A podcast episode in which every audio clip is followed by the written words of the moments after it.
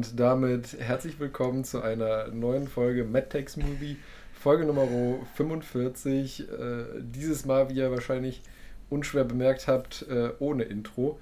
Ähm, ja, weil irgendwie ist uns. Wir, wir konnten nichts Passendes finden. Nee, genau. Alles, was wir irgendwie äh, hatten, war entweder depressiv oder nicht passend zur aktuellen Lage. Ja. Ja, auf jeden Fall äh, mit mir, wie immer, hier in diesem, ich wollte schon sagen, Freudenhaus, aber es klingt. Oh. Benedikt Statzig aus Aachen. Hallo. Ja, und mit mir im Fettnäpfchen der guten Laune. Äh, Bastian Deutsch. Ja. Ja, äh, ich habe ich hab gerade schon im Off gesagt, dass es ein einziger Pavance-Ritt durch die Fettnäpfchen ja, die wirklich. Folgen. Also das heißt, Fettnäpfchen, Fettnäpfchen ist ja immer so ein bisschen despektierlich oder sowas. Aber ich, mein Gott, ich möchte die Situation auch nicht äh, verharmlosen oder ja. keine Ahnung. Also wir versuchen da uns ein bisschen durchzuwursteln, weil wie man uns ja äh, mittlerweile kennt, äh, wir können einfach nicht das Maul halten über solche Geschehnisse und einfach es ignorieren. Aber wir versuchen das jetzt hier nicht zu äh, so zu wirken, als würden wir hier mit schusssicherer Weste und Helmen sitzen. Nee. Aber es ist schon, es ist schon irgendwie. Man, man hat irgendwie so ein komisches Untergefühl, sag ich mal. Shit's got real. Ja, ist wirklich so, weil, da habe ich dir ja auch eben schon offscreen gesagt gehabt, dass jedes Mal, wenn ich morgens aufwache, erste Blick geht aufs Handy in meinen äh, News-Ticker, zu gucken, ob irgendwo was Atomares in die Luft geflogen ist, ob ich jetzt äh, im Prinzip äh, mir direkt schon mal ein Grab schaufeln kann oder ob ich einfach ganz normal den Tag angehen kann. Und das ist Der irgendwie ein eine komische Situation. Ja, da, das ist ja eigentlich so, eigentlich kann man ja jetzt, da sagen ja auch ganz viele von wieder unseren netten Andersdenken, dass. Die sind nicht nett. Die sind einfach nur blöd, aber ja, erzähl, was du sagen willst. Tief ein- und ausatmen. Die Atemtus meiner Mutter bei so welchen Themen ja. erinnern. Äh, ich bin ja auch ein sehr, sehr kühler, durchdachter Mensch, der sich nie aufregt. Ähm, was wollte ich sagen? was, was die Andersdenkenden. Achso, ja, genau. Äh, das ist ja auch schon überall immer Konflikte, die von den USA ausgingen und das ist ja auch ganz fürchterlich. Ja, das ist auch ganz fürchterlich, aber das ist jetzt auch noch näher dran. Das stimmt. Ähm, ach ja, dann das mit dem, ach, das ist ja dann auch wieder, wir sagen wir mal so, hier im, im Raum Aachen sind wir das mit dieser Atomhysterie. Ich nenne es jetzt einfach mal Hysterie, obwohl es ja eine reale Bedrohung ist, aber die ist es eigentlich auch ständig. Mit den komischen AKWs, mhm. vielleicht nicht so nah wie jetzt, aber ähm, äh, zum Thema Jodtabletten, ich jetzt auch schon ja. öfters mitbekommen habe, dass die auch in den Apotheken ausgekauft sind und Leute, die das tatsächlich zur medizinischen Behandlung von irgendwelchen Schilddrüsenleiden brauchen, äh, Schwierigkeiten ja. haben, ihre Medikamente zu bekommen, weil die Leute jetzt statt Klopapier Jodtabletten bunkern. Ach ja, und äh, dann kommen wir jetzt mal gerade hier unserem Podcast ähm,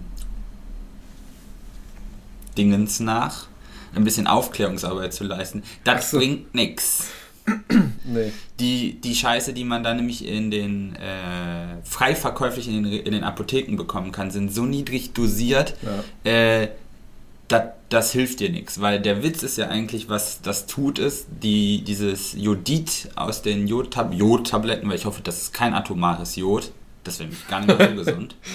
Das stimmt. Äh, das lagert sich halt in der Schilddrüse an und quasi verhindert somit, dass die Schilddrüse radioaktive Isotope aufnehmen kann, weil die da sehr prone zu ist. Genau. So, wenn die Dosierung halt zu niedrig ist, dann hast du halt ein bisschen Jodid eingelagert ja. und ein es geht bisschen. Dabei, es geht dabei ja weniger um die, um die Einlagerung als um die äh, Beschäftigung der Kanäle, sage ich mal, für die Einlagerung. Okay. Weil, das, weil du letztendlich, was du damit machst, ist ja, dass du die, dich so übersättigst mit dem, in Anführungszeichen, normalen äh, Jod, beziehungsweise Jodid, wie du schon richtig gesagt hast, ähm, dass eben das Radioaktive nicht aufgenommen werden kann in die Schilddrüse. Okay. Das hast du. Ich stimmt, ich habe ja, wenn ich jetzt noch Medizin Nee, hast aber, hast aber sonst die, richtig gesagt. Die perfekte Schnell Schnittstelle wieder. Genau. Ähm, ja, und zumal, also klar, das ist natürlich eine Möglichkeit, äh, zumindest äh, schilddrüsenspezifische äh, Schäden vorzubeugen. Aber sonst bringt das für den restlichen Körper eh gar nichts. Nee, und das ist der Witz. Ich glaube, wenn da wirklich, äh, also äh, sagen wir mal so. Ich glaube, da haben wir schon mal drüber Wenn die anfangen, ja, kann gut sein, wenn die anfangen, wirklich mit Atombomben um sich zu schmeißen, dann sind Jodtabletten für die Schilddrüse unser kleinstes Problem, glaube ich. Nee, dann lieber Klopapier. Ja, genau. Also, weil letztendlich ist es so, wenn man halt dann, Achtung, eine Maske trägt und nichts von dem Shit einatmet, von dem Fallout, ja. dann ist man genauso gut, also quasi besser geschützt als mit ja. Jodtabletten, weil gegen äh, radioaktive Strahlung helfen die halt auch nichts. Nee, genau. Es also, ist nur halt die körpergängigen Partikel. Und ja. wenn man die nicht reinlässt, dann. Is it besser? ja, Gut. So viel zum Thema, zum gute Laune-Thema genau. am Anfang. Also, komm. Was war denn noch so? Genau, ähm, ich, ich, Du hast eine Beschwerde, Leben. Genau, ich, ich habe eine kleine Beschwerde bekommen. Ähm, weil bekommen? Jetzt, ja, bekommen. Ähm, ja, Beschwerde ist relativ, ne? Ähm, jetzt muss ich gerade nochmal gucken und das war. Ich, ich meine, das wäre in Bezug auf deine letzte Folge, äh, da dein Beitrag gewesen zum äh, Webb-Teleskop. Uh, ähm, Habe ich Müll erzählt? Nee, du hast kein. Also, jein. es ist eine. Also Nein, ja. nee, es ging dabei ähm, um, das, um das Spektrum, was das äh, auffängt. Uh, ja.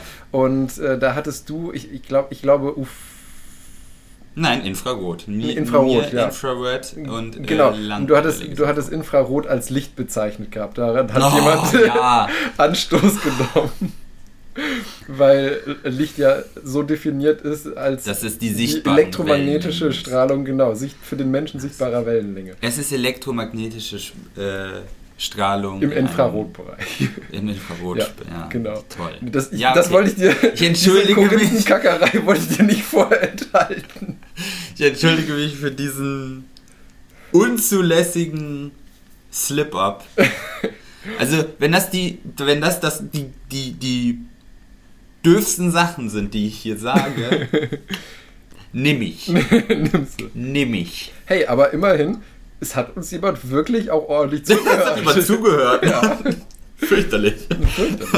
Ja, genau. das, das, erinnert einen immer daran, dass man tatsächlich ein bisschen äh, aufpassen soll, was man hier erzählt. Dieses, heute begebe ich mich auch schon wieder in die nächste, in den nächsten Abgrund. ich bin gespannt. Ja. Ähm, Hast du noch was? Ja, genau. Und zwar, das, das ist schon, das ist so ein bisschen äh, so ein Mix zwischen dem normalen Intro-Geplänkel und gleichzeitig schon ein bisschen wissenschaftliches Thema. Tangent over. Ja. Genau, weil ähm, alle haben es ja mitbekommen, Olympische Spiele waren, also Olympischen Winterspiele. Und äh, da gab es ja das, äh, ja, wie soll ich sagen, äh, die große Diskussion, einen großen Terz um die Eiskunstläuferin äh, Kamila Valijeva diese junge, hast du es mitbekommen? Ah, die, die, die gedopt war, allegedly. Genau. Muss die, ich das noch sagen? Oder wie ist die B-Probe schon durch?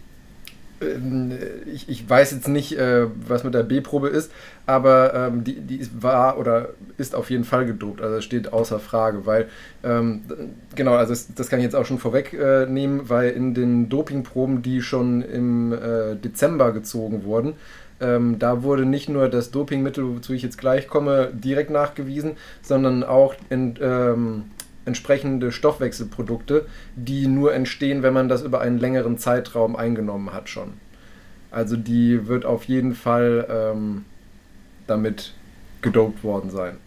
Mhm. Genau, und das war natürlich einmal ähm, ein Thema wegen des Dopings generell und äh, weil die Russen halt nicht nur Krieg können, sondern auch schon immer für Doping bekannt waren und weil sich eben um eine 15-Jährige handelt, was halt auch nochmal ähm, ja, in gewisser Weise etwas krasser ist, dass man selbst ein, ein Kind äh, diesen gesundheitlichen Gefahren aussetzt.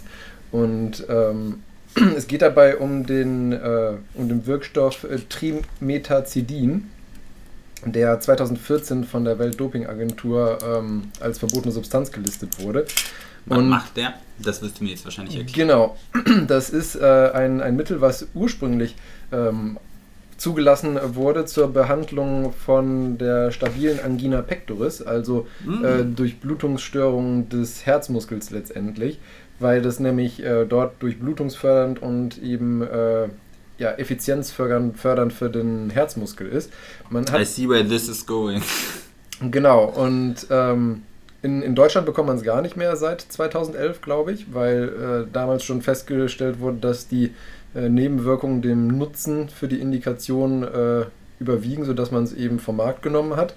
Und ähm, es ist in dieser Dopingliste den Stoffen ähm, der Gruppe der Hormone und metabolische Modulatoren zugeordnet, weil es eben äh, nicht nur durchblutungsfördernd ist, sondern es auch die Leistung von Sportlern fördert, weil es ähm, den Moment der Muskelübersäuerung nach hinten verschiebt. Also das bedeutet, du kannst äh, besser unter hoher Last ähm, noch deine Muskeln beanspruchen, ohne dass der Muskel übersäuert. Ähm, übersäuern bedeutet ja, also es gibt ja letztendlich zwei äh, Stoffwechselwege im Körper, grob gesagt. Einmal den aeroben Stoffwechsel, was das Normale ist, wo du genug Sauerstoff zur Verfügung hast, um eben äh, die, den Zucker oder die An oder Fette eben in äh, entsprechend Energie umzuwandeln, die der Muskel dann braucht für die entsprechende Arbeit. Und den anaeroben ähm, Stoffwechsel, wo eben, wie der Name schon sagt, zu wenig Sauerstoff für den normalen Weg vorhanden ist. Und das funktioniert dann eben über äh, den Milchsäureweg. Und das Problem ist, dass die Milchsäure dann eben im Muskel akkumuliert und dadurch dann die, äh, der Muskel übersäuert und letztendlich die Funktion des Muskels stört. Und ähm, man, man kennt das zum Teil ähm, äh, auch aus dem Fernsehen wirklich von Leistungssportlern, wo du dann irgendwie auch so Dauerläufer oder sowas hast und die die ganze Zeit gut gelaufen sind. Und auf einmal wirklich so gefühlt 100 Meter vorm äh, Ziel hast du das Gefühl, die bleiben gleich stehen, weil das ist dann wirklich so ab einem bestimmten Punkt, ab einem bestimmten Milchsäuregehaltenen Muskel ist es halt wirklich so, dass das dass im Prinzip die Funktion des Muskels nahezu vollkommen versagt. Das ist dann wirklich so, dass da kannst du so sehr wollen, wie du willst, aber der Muskel funktioniert einfach nicht mehr so, wie er soll. Krass, okay. Also nicht, dass ich mich jemals schon so hart körperlich betätigt hätte, dass mir das passiert. Ja, also ich habe das einmal gesehen, wie gesagt, bei, ich glaube, das war irgendwie so ein 5000 oder 10.000 Meter Lauf bei irgendeiner WM oder sowas. Und das war wirklich, der war die ganze Zeit so, keine Ahnung, fünf Meter oder sowas vorne und auf einmal kamen wirklich alle an dem vorbei. Ich glaube, der ist sogar letzter geworden auf den letzten 100 Metern. Der ist wirklich, du hast das Gefühl, du hast das Gefühl, der ist, hat auf einmal Bleiplatten in, in den Sohlen oder sowas. Da, da denke ich mir aus, das muss ja echt so richtig frustrierend sein. Aber naja, das ist jetzt äh, das ist nicht das primäre Thema. Also, diese Grenze, wo eben der Übergang ist von eben dem aeroben, dem gewollten Stoffwechsel zum anaeroben, wird nach hinten verschoben, wodurch du im Prinzip dich mehr auspowern kannst, wodurch du deinen Muskel mehr belasten kannst, was wiederum dann ja auch förderlich ist für, ähm, für den Muskelaufbau. Weil je mehr du den Muskel belasten kannst, desto mehr merkt er ja den Reiz, okay, ich, ich muss wachsen, sage ich mal, um der Leistung, mhm. um dem Anspruch gerecht zu werden. Ähm, Genau, außerdem ist es auch so, dass, ähm, was auch, sage ich mal, die, die Hauptwirkung mit hatte äh, am, am Herzmuskel, wofür es ja ursprünglich gedacht war, ist, dass es einen gewissen anti-ischämischen Effekt hat, ähm, weil es durch äh, verschiedene, ähm, verschiedene Botenwege in den Zellen dafür sorgt, dass äh, als Stoffwechselweg primär die Glykolyse, also die Gewinnung von Energie direkt aus der Glucose, also aus Zucker, ähm, genutzt wird und nicht die Oxidation von, ähm, von Fettsäuren. Was auch eben ein effizienter Weg ist für den ähm, Körper an Energie zu kommen, aber etwas langsamer und äh, ja nicht, nicht ganz so effizient eben wie die Glykolyse abläuft, was dann eben auch nochmal den, den Körper bzw. den Muskel entsprechend leistungsfähiger macht. Okay. Aber was zum Beispiel ähm, auf der Liste der Nebenwirkungen steht, ist äh, Zittern, starre Körperhaltung, langsame Bewegung, schlurfender Gang, Gleichgewichtsstörungen, ähm, Herzrhythmusstörungen und da fragt man sich dann halt wirklich, äh, will man das einem 15-jährigen Mädchen geben? Und, ähm, Offensichtlich ja. Ja, die Russen auf jeden Fall. Oh, hey, das ist jetzt vollkommen wertfrei. Das waren die Russen halt. Und Wir wissen nicht, wer es ihr gegeben hat oder ob es. Ja, doch, ach, ihr Arzt. Achso. Das, das, ist nämlich die nächste Sache. Derjenige, der, der, der fragt mich auch wieder, da, da, sieht man, wie kaputt dieses System bei denen überhaupt ähm, sein muss, dass es äh, dazu gekommen ist, weil ähm, der, der Arzt, der Herr äh, Philipp Schwetzky, Kiki. ich habe keine Ahnung, wie er den Namen richtig ausspricht. Auf jeden Fall war der nämlich schon mal äh, ähm, für mehrere Jahre gesperrt gewesen, weil er nämlich äh, ein betreuender Arzt von mehreren dopingpositiven Sportlern in Peking 2008 war. Na. Und der ist jetzt eben neu der betreuende oder relativ neu der betreuende Arzt von dieser Eiskunstläuferin gewesen. Wie passiert das? Ja, keine Ahnung.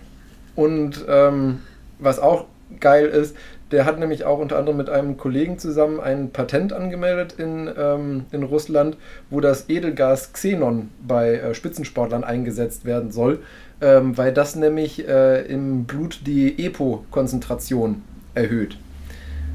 Für alle, die es nicht wissen, EPO ist die Abkürzung für Erythropoietin und das ist der. Hat man ähm, im Radsport schon ein paar Mal ja gehört. Genau, das ist der, das ist der ähm, der Wirkstoff oder der Botenstoff, der normalerweise natürlicherweise von der Niere ausgeschüttet wird, äh, wenn die Niere bemerkt, dass äh, das Blut nicht ausreichend äh, mit Sauerstoff gesättigt ist und äh, das, dazu führt, dass letztendlich mehr ähm, roter Blutfarbstoff gebildet wird. Ja. Und daran kannst du fühlen, was für ein kaputtes System das ist. Und ich muss sagen, ich finde es absolut ich finde es einmal, wie gesagt, generell eine Sauerei, das mit so einem äh, jungen äh, Mädchen ja. zu machen. Ähm, abgesehen davon, dass Doping generell eine Sauerei ist, finde ich, macht es das, das Ganze nochmal wesentlich schlimmer. Und halt auch, was jetzt ähm, das Ganze für dieses Mädchen bedeutet. Ich meine, äh, diese zu der physischen Belastung als äh, Spitzensportlerin hat, hat sie ja auch noch diese enorme psychische Belastung, woran sie ja wahrscheinlich jetzt auch tatsächlich dann in gewisser Weise zerbrochen ist, weil die ist ja letztendlich dann im Finale nur Vierte geworden, weil die so viele Patzer eingebaut hat und äh, war dann ja auch am Ende in Tränen aufgelöst und alles. Also ich glaube, diesem ja, Mädchen hat man, man ja. weder physisch noch psychisch damit äh, Gutes getan. Ja. Ja. Das, das, das, war äh, noch das, was ich noch sozusagen das ist als. Sehr richtig, dass da auch der internationale Sport immer härter gegen ist oder sowas, weil letztendlich geht es ja dann auch ja. um das Leben von den Sportlern und die, das, dieses Mädchen ist 15. Ja. Ich muss sagen, ich finde sowieso auch ähm, jetzt. Äh, klar, das ist natürlich nochmal ein extremes Negativbeispiel, aber ich finde sowieso, eigentlich müsste es bei solchen Veranstaltungen auch irgendwie ein Mindestalter geben. Weil auch wenn, wenn die jetzt nicht gedopt wäre und so, ich weiß nicht, ob diese körperliche und wie gesagt auch psychische Belastung bei solchen Events nicht für so junge Menschen eventuell etwas viel sein kann. Aber gut, das ist eine, eine ganz andere Geschichte. Und oh ja, das ist auch eine schwere Diskussion. Wir werden daran äh, jetzt auch akut nichts ändern können, aber vielleicht wird es auch aufgrund von diesem Beispiel jetzt äh, bei den letzten Winterspielen vielleicht ein Umdenken äh, geben. Ich bin beim IOC, bin ich da sehr skeptisch. Ja, ich bin leider auch sehr skeptisch, aber wie sagt man so schön, die Hoffnung stirbt zuletzt. ah, du bist so positiv. Ja, was gab es denn bei dir in der Zwischenzeit Schönes? Ach ja. Ähm, ich hab, wir hatten ja darüber gequatscht, dass da irgendein so Stück Rakete auf den Mond jetzt äh, geklatscht ist, ja. quasi. Vierter, dritter. Ist es aufgeschlagen, kurz vor halb zwei. Welcher Zeit? Ja, unserer. Okay. Es macht ja sonst keine Zeit, Mondzeit, keine Ahnung. Nee, aber welche Zeitzone? Ich meine, so. NASA oder sowas äh, misst ja in, was ist das? Mittel. Ne, wie heißt die Zeitzone nochmal? Messen die auch in Eastern-Zeit, die NASA? Nee, ne? Eastern Standard Time, ETC. Aber Houston ist ja eine Zone noch weiter. Ich weiß nicht, wie ah, die heißt. Aber egal. Gata, gata. Erzähl weiter. Also, es ist bei uns mitteleuropäische Zeit. Gut. 13 Uhr irgendwie 25 paar zerflitschte äh, ist das da halt draufgeknallt. Äh, Problem ist es die Dark Side of the Moon. Da also, mhm. eigentlich war das ein Angriff auf die Nazis, die da leben. die Chinesen. Kommunisten haben äh, die, die, National, äh, die, die Faschisten angegriffen da. Äh, ja, das da draufgeklatscht mit einer Differenzgeschwindigkeit von 9300 Kilometern pro Stunde. Da haben wir auch schon mal drüber gesprochen, dass das ja im Weltall ein bisschen schwierig ist mit Geschwindigkeiten messen, weil ja. Du brauchst halt immer eine Reference Plane. Mhm. Aber ja, es war Differenzgeschwindigkeit, Mond gegen äh, Rakete. Der Mond ist sogar der Rakete entgegengekommen. Ja. Ist ja nett von ihm. Ja, ist nett von ihm. Hm. Schätzungsweise, äh, also du kannst ja dann ausrechnen, was da für eine Energieball frei mhm. wird, wenn du weißt, wie, mit wie viel Geschwindigkeit das da aufgeklatscht ist. Äh, schätzungsweise Krater von 30 bis 50 Metern. Das wird mir jetzt im Laufe der, wird mir das der dieser jetzt laufenden Woche, wenn man die Folge hört, äh, soll es da halt äh, Bilder geben oder zumindest sollen da zwei Sonden drüber fliegen, äh, die den, um den, den Mond eh umkreisen und halt über die Stelle mal drüber und sich das mal angucken. Ähm, wir hatten ja auch schon gesagt, dass das eigentlich nichts Besonderes ist, weil das immer mal wieder passiert, weil wir so viel Schrott halt da oben zurücklassen und der Mond halt dann doch eine signifikante Gravitation hat und alles, was halt dann aus der Erdgravitation rausrutscht, halt wahrscheinlich vom Mond eingefangen wird, weil er dann doch noch ein bisschen weiter draußen ist. Ja. Und dann früher oder später auch da drauf klatscht. Und wir haben halt dieses nette Gasschutzschild namens Atmosphäre, äh, wo halt so Schrott halt drin verglüht. Weißt du Aber eigentlich, ja. ähm, so Pi mal Augenmaß, bis zu, zu welcher Größe äh, Schrott verglüht bei uns in der Atmosphäre? Also wie groß muss Schrott uh, sein, dass es durchkäme? Das kommt ja schwer auf das Material an und die Dichte. Ja gut. Also wenn du halt so einen Steinbrocken nimmst, der ja gut, aber ich meine, der Weltraumschrott, den wir hochschießen, ist ja in der Regel kein Stein. Nee, eben, aber das, da kommt ja dann auch drauf an, wenn du halt so irgendwie was, wenn du, sagen wir mal, ein Space Shuttle beim Wiedereintritt hast, das noch ansatzweise von unten gekachelt ist, braucht das auch ein bisschen mehr äh, als wenn du jetzt zum Beispiel so einen Booster einfach hast, der quer zu seiner, also quasi seitwärts einfach die, durch die Atmosphäre rauscht. Also das kannst du ja nicht pauschal sagen, etwas kann so ja. groß sein. Also aber, aber, aber der, ungefähr. der Boost, also wir sprechen, also der Booster ist halt, weiß ich was, 5 Meter groß, äh, Durchmesser und 20 Meter hoch oder so. Und das Ding verglüht. Ja. Das ist ja dünnwandig auch. Das ja, in der Mitte ist der Tank drin, das ist ja hohl. Ja, also so wenn es zurückkommt, nichts mehr nicht. drin. Ja. Ja, stimmt. Deshalb ist das hm, schwierig. Ja, okay. Wenn du halt wahrscheinlich einen Satelliten hättest, der ja eigentlich sehr kompakt gebaut ist, ähm, und wenn dann halt die Solarpaneele weg sind, dann ist das halt auch nur so ein Klumpen quasi. Da brauchst du wahrscheinlich schon ein bisschen mehr. Aber das reicht auch, weil so groß sind die Dinger ja auch nicht. Ja, das stimmt.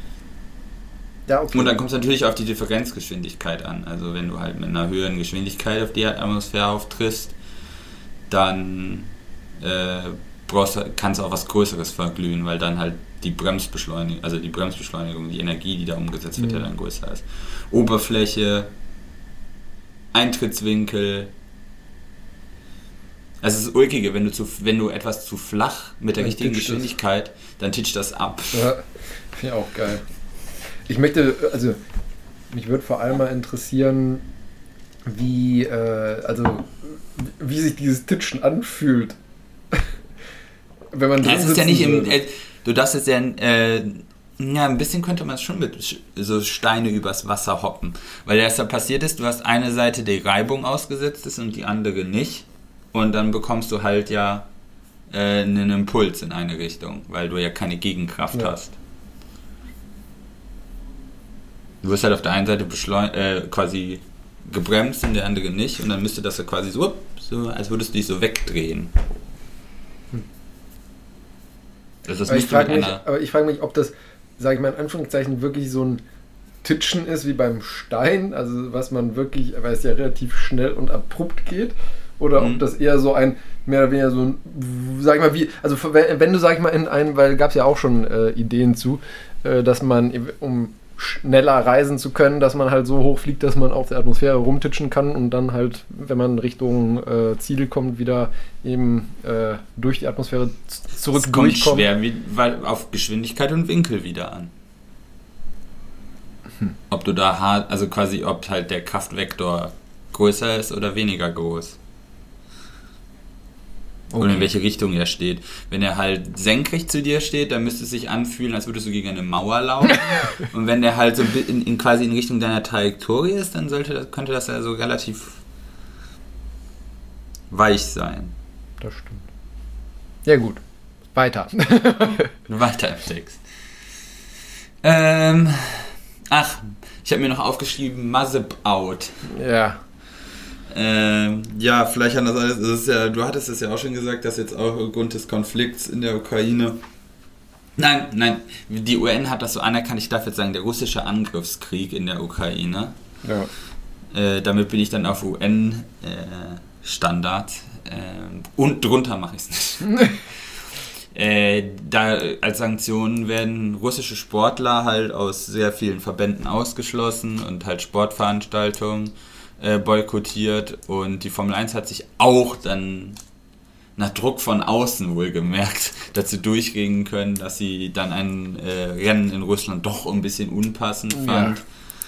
Ja. Äh, und äh, wahrscheinlich, weil das dann zu einer Farce geworden wäre, weil Sebastian Vettel ungefähr fünf Sekunden nachdem Russland einmarschiert ist in der Ukraine gesagt hat, nö, fährt er nicht mehr hin. Hat er keinen Bock zu. Ja. Und das Problem ist, das setzt ja dann auch andere Fahrer vom gleichen Kaliber unter Druck und wenn die nicht kommen und wenn du dann halt die Weltelite der Formel 1 hast, die sagt so, ach nee, eigentlich nee. Ja, hast du hast ein Rennen, wo irgendwie drei Autos starten oder so. Da musst du immer dann auch mit rechnen und dann sagst du es halt besser ab, einfach aus den ja. Gründen, dass du das mit deinem Gewissen nicht vereinbaren kannst als Formel 1 und dann hast du dir den, die Kopfschmerzen auch gespart. Aber das sind jetzt auch wieder blanke Unterstellungen. Aber letztendlich ist da ja auch nicht allzu viel Kritik dran zu äußern, weil letztlich sind auch so Rennserien ja Gewinnunter gewinnorientierte Absolut. Unternehmen und die haben auch Verträge. Und beim Thema Verträge, äh, Nikita Mazepin ist halt ein russischer Formel 1-Fahrer und das Team, für das er fährt, Haas, hatte auch ein sehr mm, substanzielles Sponsoring von der Firma seines Vaters. Ähm, und Haas hat jetzt tatsächlich sich auch äh, dann trotzdem dazu durchgerungen, den Vertrag einfach einseitig zu kündigen. Also die haben einfach gesagt, Leckentisch, wir reißen alle Sticker von äh, Ural Kali äh, von dem Auto runter und feuern den Mazepin, ja. obwohl das vertraglich anders halt festgelegt ist, weil what are they going to do quasi? Ja, ja. klar. Damit kriegen sie aber halt von denen wahrscheinlich auch wieder kein Geld und damit ist das Team leider wieder da, wo es vor dem Sponsoring war, nach dem ganzen Rich Energy Desaster. Ich wollte gerade sagen, weißt du, wie das, ähm, weil die, das war ja schon im, wirklich der Hauptsponsor im Prinzip. Ja. Weißt du, wie das bei denen jetzt aussieht? Also ich meine, ich habe keine Ahnung, äh, wie, also prozentual, wie viel wirklich das Sponsoring da ausgemacht hat. Aber also sind die in der Lage, jetzt sage ich mal, zumindest ein, ein funktionierendes Auto noch äh, durch die entsprechende Zeit zu bringen, bis die einen neuen haben? Oder. Das ist, also die Frage ist, ob sie halt einen neuen bekommen. Das, das Problem ist ja, diese Saison sehe ich gar nicht so als das Problem. Äh, wenn man wollte, könnte man die sicherlich auch noch durchziehen. Das Problem ist, dir fehlen halt dann auch äh, finanzielle Mittel für die nächste Saison. Ja, eben, das meine ich. Ach so, ja, das Weil, kann ich dir nicht sagen. Ich würde sagen, schwierig. Ja. Vor allen Dingen halt wieder nicht so eine Gurke zusammenzurödeln, weil du kannst halt de facto, ohne Geld kannst du halt nicht weiterentwickeln. Wenn du nur minimales Finanzbudget hast, kannst du ja eigentlich nur einsetzen ja. und quasi das durchziehen in deinen Status Quo. Das, was sie letztes Jahr gemacht haben, den Status Quo erhalten. Überall ja, ich finde es halt auch sehr, sehr schade für den äh, Mick Schumacher. Puh das ist grundsätzlich, glaube ich, weil das Team ja eigentlich auch immer eine gute Performance gegeben hat, vor allem zum Beginn, als sie ja. angefangen haben. Und dann quasi diesen Rich Energy äh, Deal, also Total Wreckage of a Deal an ja, Land gezogen haben, weil er schon dachte, na no, und dann ist das den Bach runtergegangen und dann hatten jetzt alle gedacht, oh, mit Ural Kali endlich ein finanzkräftiger Sponsor, der das Team ein bisschen weiter aufbauen könnte. Und ja, damit konnte aber jetzt auch keiner rechnen. Nee, Weil wirklich. im Sinne von russisches Kernunternehmen war das schon sehr seriös. Don't looking at you, Schalke. aber die haben sich ja Gazprom jetzt auch von der, von der Brust gerissen. Ja. Die spielen in der zweiten Liga, ist mir gerade, ist mir dann auch bei der Diskussion klar geworden. Tja. Weird. Passiert. Wenn man scheiße Fußball spielt. das hast du gesagt kann das. Wir wollen ja nicht gehässig sein. Fußballtechnisch bin ich vollkommen unpolitisch. Das lass, lass den so sacken. Stehen. Lass den sacken. Achso, ja. Und dann habe ich noch was Kurzes hier. Die Tesla Gigafactory hat ihre äh, offizielle Baugenehmigung erhalten. Ja, es ist jetzt durch. Ich hatte jetzt nur gestern oder vorgestern noch gehört gehabt, dass es bevorsteht. Achso, ja, die haben das Ding bekommen. Aha, na dann.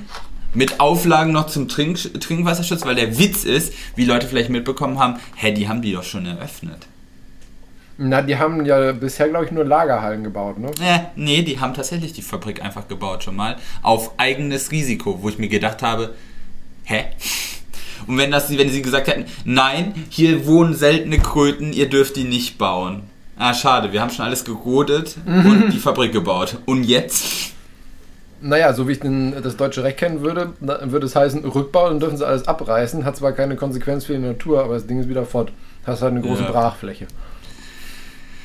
Ja, kann, kann sich jeder, der Renaturierungsmaßnahmen üben will, austoben. das verstehe ich halt auch nicht. Ja, Elektroautos und weißt du, dann wird das jetzt ja wieder so hochstilisiert nach dem Motto, so ja, der wollte auch keine Subventionen haben, weil dann hätte er Patente möglicherweise sharen müssen. Oh nein! Wenn man Geld vom Staat bekommt, will der Staat auch was dafür. Ist nicht, nicht jeder ist die Lufthansa und kann einfach sagen, ich hätte gerne Geld. Oder die Bahn. Oh, mit denen hatte ich schon wieder letztes Wochenende meinen. Oh je. Äh, anderes Thema. Aber ja, äh, anscheinend gibt es ja noch ein bisschen was zu tun beim Thema Trinkwasserschutz. Aber ansonsten steht wohl nichts mehr dem kommenden Produktionsstart im Weg. Na, da sind wir doch alle happy. Dabei lasse ich es jetzt auch. Ja, wunderbar. Ähm, ja, dann würde ich sagen, kommen wir doch zu unserem Kerngeschäft dieses Podcasts. ja. Was hast du uns Schönes mitgebracht? Äh, ich habe uns äh, The Unholy Grail mitgebracht. Das klingt ja schon wieder. Nach guter Laune. Ja, genau. ja, wunderbar. Da bin ich echt mal gespannt, was, was du da auspacken wirst. Ach ja. Ja, und äh, ich habe als, äh, als Paper ein Thema mitgebracht, das ich einfach mal nur Benjamin Button genannt habe. Also irgendwas mit Reverse Altern. Jein. ja, du wirst es sehen. Und dann habe ich äh, noch ähm, mal wieder statt der Causa Obscura News für Nerds mitgebracht.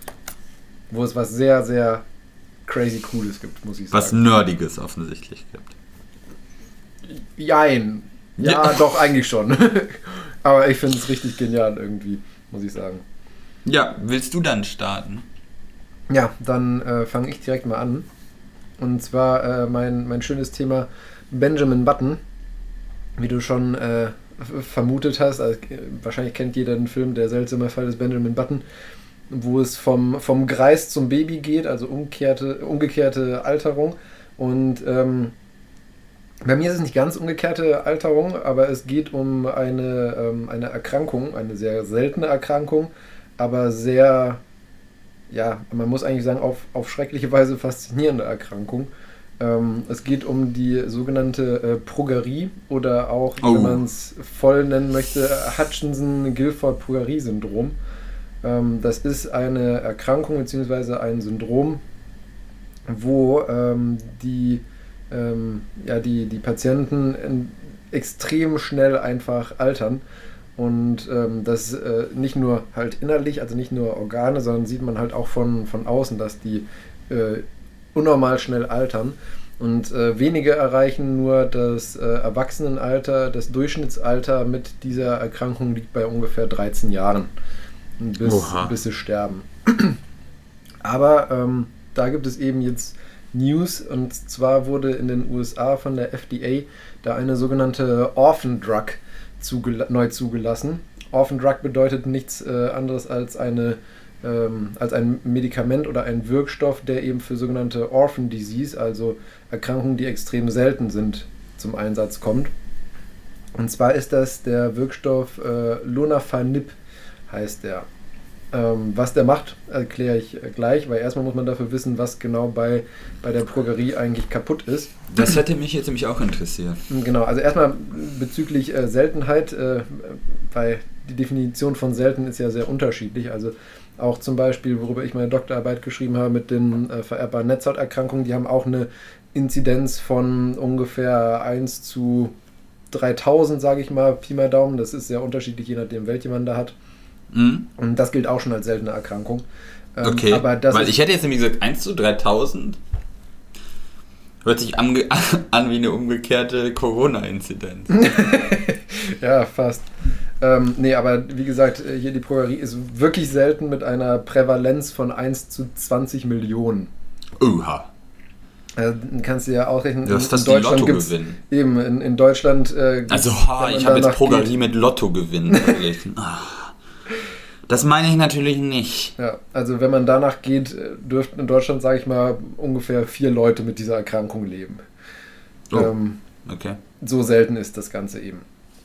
Und zwar, also, und was, was gehört zu den, äh, zu den Symptomen dieser Erkrankung? Natürlich neben einer äh, generellen Gedeihstörung kommt es zu einer generalisierten äh, Lipodystrophie, also einer, ähm, ähm, ja, einer, einem Schwund der, äh, des äh, Fettgewebes, besonders des Unterhautfettgewebes, was eben im Alter die typische Faltenbildung und sowas bewirkt, zu einer Alopezie, also Glatze, Knochendysplasien, also Deformitäten von entsprechenden Knochen, besonders der langen Röhrenknochen und eine relativ rasch fortschreitende Atherosklerose, also Verkalkung der Gefäße. Ähm, außerdem kommt es dann eben im Zusammenhang mit dieser Atherosklerose zu ähm, Herzerkrankungen und Schlaganfällen und in der Regel ist eine relativ früh eintretende, im Durchschnitt mit ungefähr 14 Jahren eintretenden ähm, Herzinsuffizienz, äh, ist das die Haupttodesursache äh, oder was die, den Hauptanteil der Mortalität dieser Erkrankung mhm. ausmacht. Ähm, Kern der ganzen Sache ist äh, ähm, ein Defekt in, ähm, in einem Gen, logischerweise. Und zwar ist es eine äh, Einzelbasenvariante, also wo wirklich nur eine einzelne, äh, ein einzelnes Pärchen an, an Basen in dem Gen nicht stimmt, und zwar in dem äh, LMNA-Gen. Und dieses LMNA-Gen äh, kodiert für das Lamin-A-Protein. Und dieses Lamin-A-Protein ist ein wichtiger Bestandteil unter anderem der Kernhülle. Und, äh, durch, okay. und äh, durch diese Mutation kommt es zur Phanylysierung dieses Lamin-A-Proteins. Und das bedeutet, dass in dieses Protein ein äh, sogenanntes Phanesylende eingebaut wird. Phanesyl ist eine, ähm, eine funktionelle Gruppe, die relativ äh, groß ist und ähm, unter anderem wichtig ist bei verschiedenen ähm, ja, äh, Oberflächen Zuckern oder Strukturen, weil es gibt einen sogenannten Phanesylanker, womit dann eben ähm, Stoffe in den äh, Zellmembranen oder Kernmembranen verankert werden können. Weil unsere Zellmembranen sind ja so eine Phospholipid-Doppelschicht. Wenn du das sagst. ja. Und ähm, da drin können dann eben äh, verschiedene Sachen verankert werden mit diesen Phanesylankern. Und mhm. ähm, da ist aber bei dem Lamin-A-Protein führt diese Phanylysierung äh, dazu, dass man das Ganze dann eben nicht mehr Lamin A nennt, sondern eben Progerin. Und ähm, dadurch letztendlich äh, es zu einer Verklumpung von diesem äh, Lamin A bzw. dem Pro, ähm, Progerin kommt, was dann zu einer äh, Schrumpfung und Dysfunktion der Zellkernmembran okay. ähm, führt. Und das führt dann eben dazu, dass einmal generell der, der Stoffwechsel des Zellkerns bzw. der Import und Export von äh, Erbgut nicht mehr richtig funktionieren kann und es unter anderem auch äh, gerade bei der Zellteilung zu Fehlteilungen kommt, wodurch dann eben falsche Zellen entstehen, die dann eben schnell absterben, weil sie keine richtige Funktion aufnehmen können. Da wird mir stellt sich dann schon immer wieder die Frage, was genau ist Altern? Das ist eine interessante Frage. ich glaube, das Weil sind die Altern, die, also ne, was heißt Altern? Weil die sind ja nicht alt. Mm. Ja, also sag mal, Altern be bedeutet ja in dem Sinne, dass du eine ähm, für, für das entsprechende zeitliche Alter ähm, eine unnormale Häufung von Erkrankungen oder Symptomen hast, die normalerweise erst im für uns als normal im Alter in Anführungszeichen genommen wird. Ja, ich okay. meine, es ist halt einfach so, der, man muss ja sagen, ohne die moderne Medizin wären wir ja alle wahrscheinlich mit 40 tot. Ne? Also ich ja. meine, der Mensch wurde einfach nicht dazu gemacht, um 80, 90 oder älter zu werden. Da muss man, da gibt es dann halt der einfach. Der Mensch wurde nicht gemacht. ja, es ist halt einfach so. Wir, nur durch die, durch die moderne Medizin und eben moderne Technik ist man ja überhaupt in der Lage, den Menschen so alt werden zu lassen. Sonst hm. sind wir, äh, im, im, Mittelalter sind die Leute dann halt irgendwann mit äh, 30 oder so mal an einer Lungenentzündung gestorben, weil es keine Antibiotika oder sowas gab.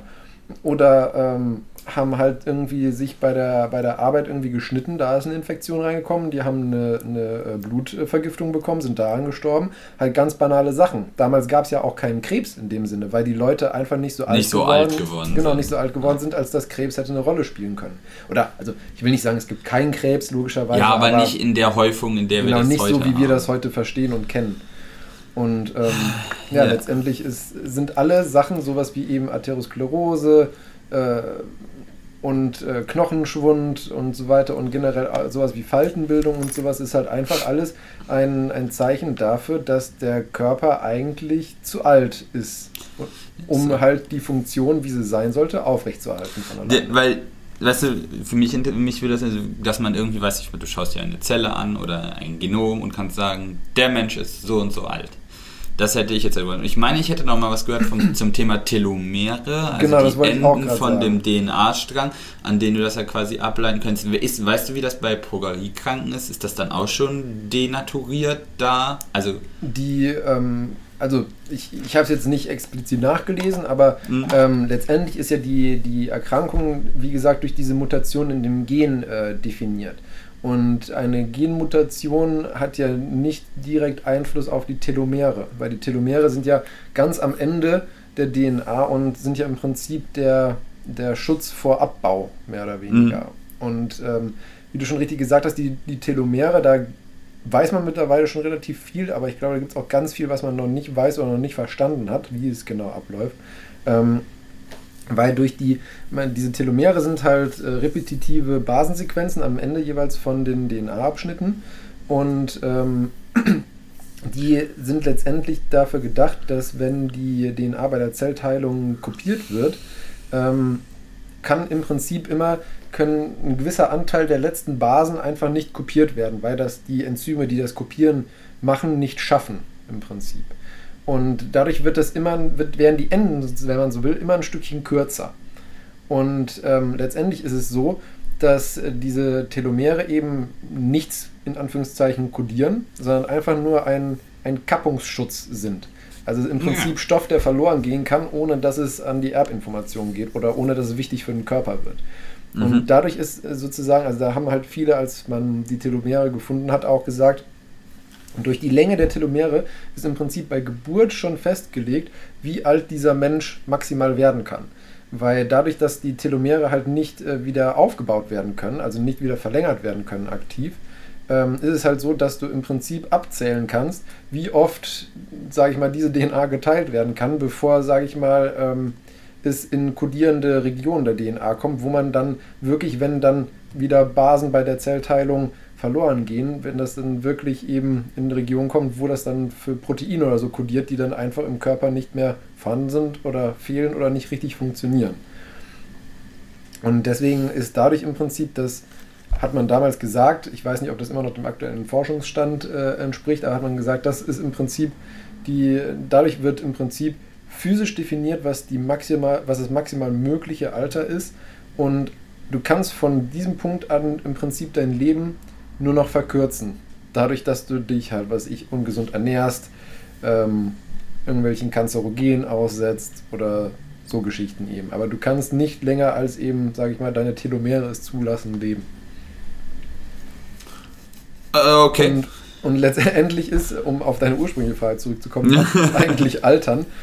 Ähm, ist es wie gesagt einfach, der Altern ist im Prinzip der kontinuierliche, wenn man so will, äh, Verfall eigentlich, ja, sag ich mal, natürlicher Funktionen im Körper, die halt eine gewisse Zeit lang mehr oder weniger gut kompensiert werden können, aber irgendwann im Sum in Summe halt eine so große Dysfunktion im Körper hervorrufen, dass es eben nicht mehr mit dem Leben vereinbar ist.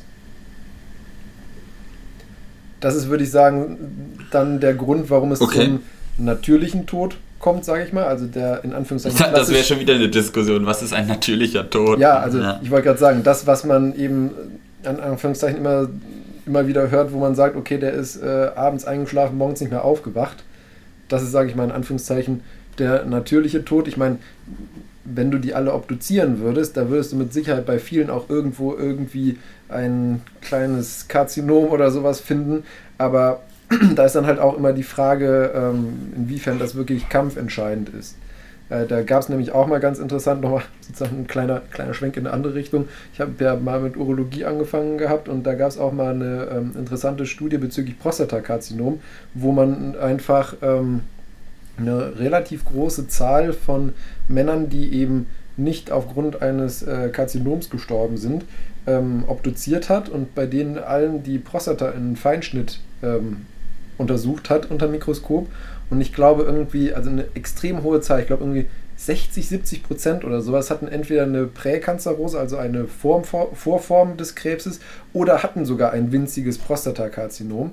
Mhm. Aber ähm, sind halt nicht daran gestorben, was eben verdeutlichen sollte, dass nicht nur weil ein Karzinom vorliegt, muss das direkt zwingend, zumindest in dem Fall eben vom Prostatakarzinom, zwingend äh, eine Therapie nach sich ziehen, weil ab einem gewissen Alter es in Anführungszeichen egal ist.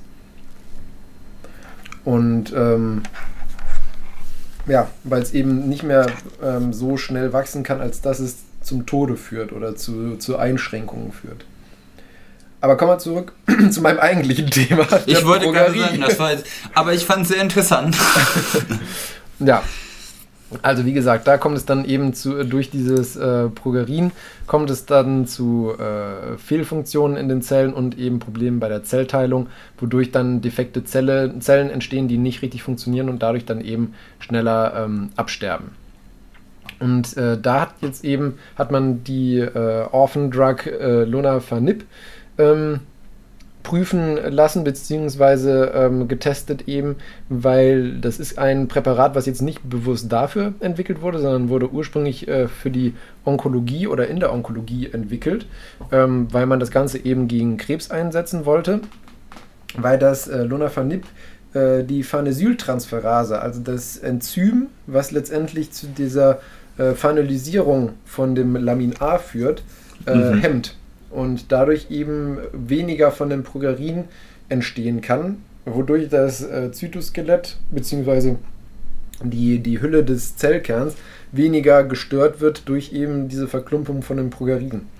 Und ähm, die FDA-Zulassung stützt sich dabei auf äh, zwei Studien, sind wie du dir wahrscheinlich denken kannst, aufgrund der Seltenheit der Erkrankung mit relativ geringen Patienten. Ja, da haben wir auch schon mal, ja. Ja das, das genau, ich meine, das ist halt einfach wirklich eine Sache. Ähm, klar fehlt es dann an statistischer Power, aber aufgrund der ähm, Seltenheit dieser Erkrankung bist du da halt ein, sind dir da einfach die Hände gebunden. Du, du kannst nicht mehr sozusagen dir, dir suchen. Ich, ich muss sagen, ich fand eh schon die Studienpopulation von 28 Patienten relativ hoch dafür, dass, wie gesagt, eine Prävalenz von 1 zu 20 Millionen ungefähr geschätzt wird, dann musst du lange suchen. Mhm. Auf jeden Fall gab es dann eben eine, eine erste Studie, die über 24 bis 30 Monate lief, wo ähm, man eben geguckt hat, äh, wie das mit dieser Akkumulation von dem Progerin ist unter ähm, der Therapie mit diesem neuen Medikament. Und dann gab es eine zweite Folgestudie, die über ähm, fünf Jahre lief wo es dann auch um die Dosierung letztendlich ging, wie viel man davon äh, geben muss. Und ähm, das Durchschnittsalter bei äh, Studienbeginn von dieser zweiten Studie lag bei sechs Jahren. Also es waren auch sehr, sehr junge Patienten, logischerweise natürlich auch der, ähm, der Erkrankung ge geschuldet. Und in dieser ähm, zweiten Studie, die ja über fünf Jahre äh, lief, ähm, gab es natürlich auch noch nach Veröffentlichung der Daten noch weitere ähm, Nachbeobachtungszeiten. Und äh, in dieser Studie hatte sich gezeigt, dass, ähm, muss ich gerade gucken, in den ersten drei Behandlungsjahren man durchschnittlich einen äh, Gewinn von drei Monaten zusätzlicher Lebenszeit hatte und in einer maximalen Nachbeobachtungszeit von elf Jahren sogar einen Zugewinn von zweieinhalb Jahren das Leben verlängern konnte. Also man sieht, es ist immer noch weit weg, sage ich mal, von einer Heilung. und auch weit weg davon, äh, den Patienten eben ein äh, annähernd äh, normale Alterserwartung zu verschaffen. Aber es ist ein, ein Schritt, denke ich mal, in die, in die richtige Richtung. Und es ist insofern auch interessant, ähm, man hätte, ich hätte es vielleicht auch ein bisschen ähm, der, der Jungbrunnen der Menschheit nennen können, weil ah, okay. die, die Funnellisierung ja, spricht, äh, äh, spielt auch generell eine ähm, relativ wichtige Rolle bei Zellalterung. Und ähm, ich meine, man wird damit äh, nicht, wenn ich kenne nur Hyaluron aus der Werbung. ja, das ist nur für die Haut. Ähm, nee, und ähm, man, man, wird nicht dadurch, dass man alle Menschen unter die Therapie mit äh, Lunafanib äh, setzt, werden auf einmal alle Leute alter, älter werden. Das ist Quatsch. Mhm. Ähm, aber natürlich ist es auch, sage ich mal, in der Richtung ein interessanter Forschungsansatz, ähm, weil eben, wie gesagt, die Familisierung generell von Proteinen ähm, eine nicht irrelevante Rolle bei der generellen Alterung spielt. Und eben auch ähm, in der Krebstherapie. Und ähm, auch bei Erkrankungen wie Malaria, der Leishmaniose oder Hepatitis D spielt die Phanesyltransferase ähm, eine wichtige Rolle bei dem äh, Erkrankungsablauf, sage ich mal, sodass okay. man auch da eben weiter mit diesem Wirkstoff forschen möchte, inwiefern man den, den dort einsetzen kann. Also ich denke mal, die, diese Studie hat jetzt nicht nur für die Patienten, die Pruerie haben, ähm, ja, sage ich mal, ein relativ vielversprechendes Ergebnis gebracht, sondern ähm, generell auch gezeigt, dass das Forschungsgebiet, sage ich mal, der Phanesyltransferasen ein vielversprechendes Gebiet ist in, in mehrer, mehreren Hinsichten, also in mehreren ähm, Erkrankungsrichtungen. Also nicht nur für eben, also es ist, ist, finde ich, nicht nur eine reine Orphan-Drug, wie sie eben von der FDA ursprünglich genannt wurde. Schade eigentlich, weil sowas ist ja dann auch, also das, das Problem ist, das ist ja das Leid für die betroffenen Personen ist so uner unermesslich groß quasi.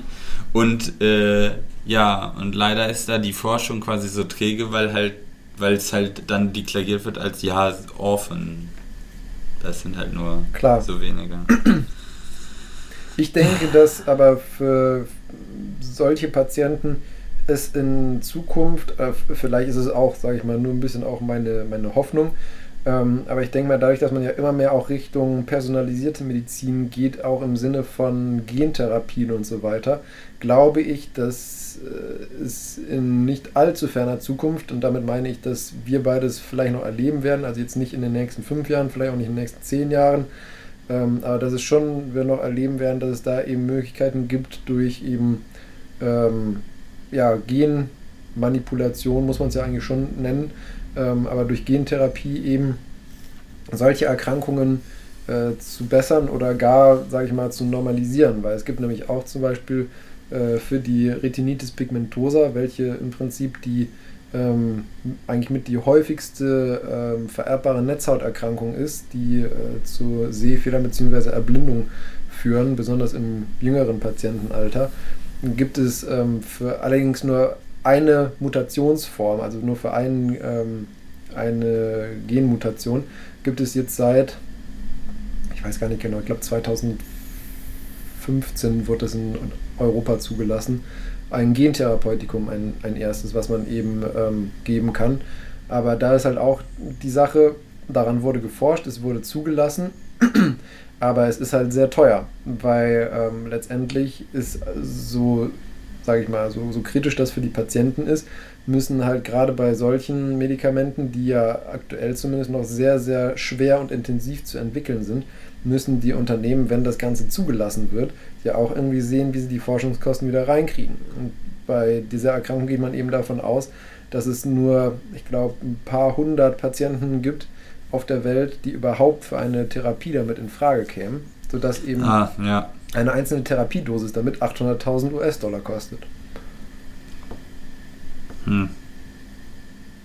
Klar, das ist natürlich immer, immer traurig, dass da Geld eine Rolle spielt, aber ich muss sagen, ich kann es halt auch nicht den Pharmaunternehmen, den, zumindest bei diesen Sachen, verübeln, weil wenn die dafür kein Geld kriegen, dann gibt es irgendwann das Unternehmen nicht mehr, dann forscht gar keiner mehr dran.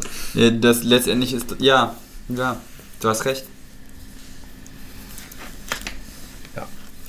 Alles hat einen Preis. Genau. Immer. Leider. Aber genug davon. Kommen wir zu einem sehr happy klingenden Thema, deinem Unholy Grail. Der Unholy Grail, wo du äh, von ähm, natürlichem Tod gesprochen hast. Oh je. ja, ähm, und zwar, jetzt war ja auch ganz viel wieder, ne, Putin versetzt die Atomstreitmächte in Alarmbereitschaft und oh nein, ein Atomkrieg und bla und blub und Atomkraftwerke in Gefahr, hier Tschernobyl mhm. oder jetzt da das größte Atomkraftwerk Europas, wo, was unter Beschuss geraten ist. Ähm, und ich habe mir einfach mal gedacht, räumen wir doch mal damit aus, wie funktioniert eine Atombombe. Und ich bin in ein sehr dunkles äh, Rabbit Hole quasi abgestiegen äh, und bin zu dem Schluss irgendwann gekommen, boah, es ist ein kranker Shit, was Menschen alles entwickeln, um möglichst viele andere Menschen umzubringen. Ja. Das ist so einfach der Peak. Ja. Ja. Äh, und so einem Mann wie Oppenheimer ist das auch irgendwann klar geworden, aber seiner Nummer 2 nicht. Und der hat das auch immer noch weiter. Also keine Ahnung. Aber das wollte ich gar nicht. Ich wollte mich nur auf die Technik beschäftigen, tatsächlich. Darf, darf äh, ich erklären, wie die erste Atombombe funktioniert hat? Oder versuchen? Wenn du magst. Also du kannst natürlich wahrscheinlich noch mehr Details dazu erklären. Aber ich glaube, die erste Atombombe funktionierte doch so, dass man ähm, ein, äh, also du, du dein ähm, radioaktives Material deiner Wahl genommen hast. Ja. Ähm, davon dann im Prinzip einfach einen großen Batzen genommen hast. Ja. Und bei, äh, bei, ähm, bei radioaktivem Material ist es ja so, dass die alle, je nachdem, wie ähm, radioaktiv die sind, gibt es uh. ein. Ja. ja, ich weiß, ich sage nicht, dass alles, was ich sage, wissenschaftlich korrekt ist. Aber so wie ich es verstanden habe. Ähm, einen Punkt haben, wo sie eine sogenannte kritische Masse haben, mhm. wo die durch die Natur, also durch die Vielzahl irgendwann der natürlichen Spaltung eine unnormale Kettenreaktion auslösen von Spaltungen. Und ähm, jetzt beim Beispiel der Atombombe hast du dann einen, sag ich mal, einen Batzen Plutonium zum Beispiel genommen. Ähm, ich habe jetzt keine Ahnung, was genau, also bei, bei wie viel Gramm oder Kilogramm die kritische Masse von Plutonium liegt. Aber sagen wir einfach mal, die kritische Masse, um es zu veranschaulichen, liegt bei 500 Gramm. Und ist wahrscheinlich viel zu wenig, oder? Ja, okay. Er, er nickt. Okay, aber egal. Nehmen wir 500 Gramm. dann hast du für die Atombombe das Ganze so gemacht, dass du letztendlich dir einen Klumpen genommen hast, der 490 Gramm genommen, äh, gewogen hat, also noch nicht kritisch war. Und dann hast du eben, um, wenn du die Atombombe zünden wolltest, hast du einfach die fehlenden 10 Gramm da reingewämst, wodurch das Ganze dann zu einer kritischen Masse wurde und dann eben diese atomare Kettenreaktion in Gang gesetzt hat und es einen mächtigen Badaboom gemacht hat. So wollte ich das Thema erst nennen.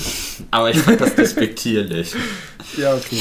Das, das Prinzip hast du sehr gut beschrieben, eigentlich. Also davor war es ein bisschen holprig, aber du hast ja, eigentlich also, sehr schön. Dann räum äh, mit dem Holprigen mal auf.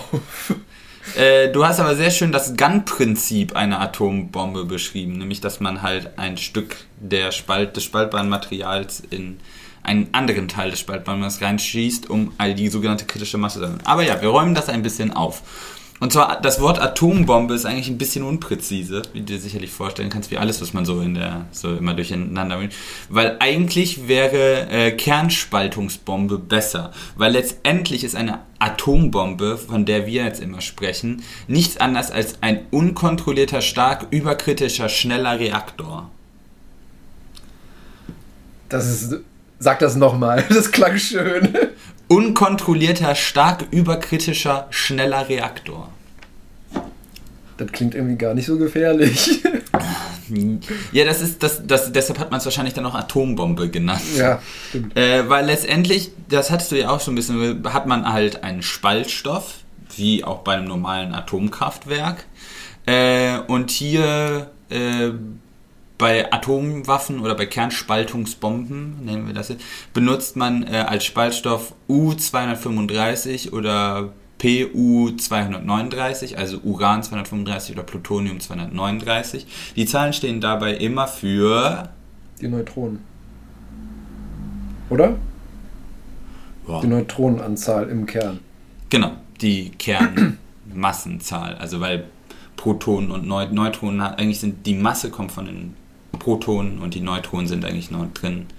Ja, aber war das nicht, war das nicht, dass man ähm, Ah, nee, egal. Vergiss es. Ah, bei Isotopen war, genau, bei Isotopen. Ja, genau, da war ich. Von verschiedenen äh, ist, die, ist die Zahl eine untere, äh, eine unterschiedliche, genau. Und die Zahl ist die Neutronenzahl hier. Ja.